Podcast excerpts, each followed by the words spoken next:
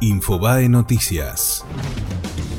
El peligro del fuego fue descartado en la Catedral de Notre Dame, pero se ignora cómo resistirá la estructura. El secretario de Estado francés de Interior, Laurent Núñez, sostuvo que un incendio de esta envergadura tiene un impacto en las estructuras y hay que asegurarse de que siguen estables para permitir los trabajos en el interior. Por otra parte, dos tercios de la techumbre de la Catedral de París se quemaron en el incendio.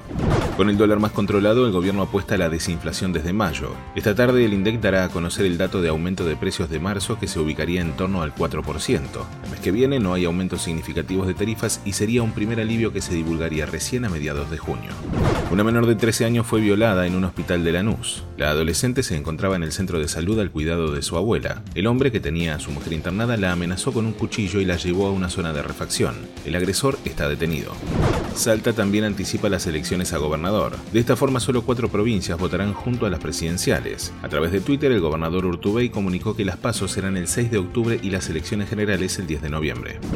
El gobierno bonaerense y SUTEBA llegaron a un acuerdo tras meses de conflicto. El Ejecutivo Provincial aceptó los planteos del gremio docente y se normalizaría el ciclo lectivo. De esta forma, el sindicato conducido por Roberto Baradel y la provincia le ponen punto final a casi un año y medio de discusión. Fue Infobae Noticias.